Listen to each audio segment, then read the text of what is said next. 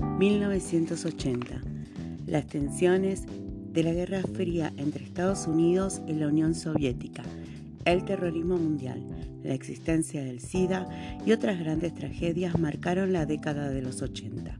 Pero también fue una época de varios avances y descubrimientos, como la primer PC o el Internet.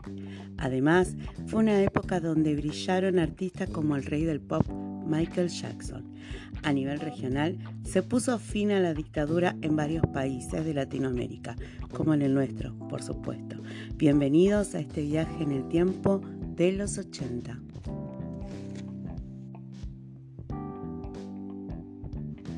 you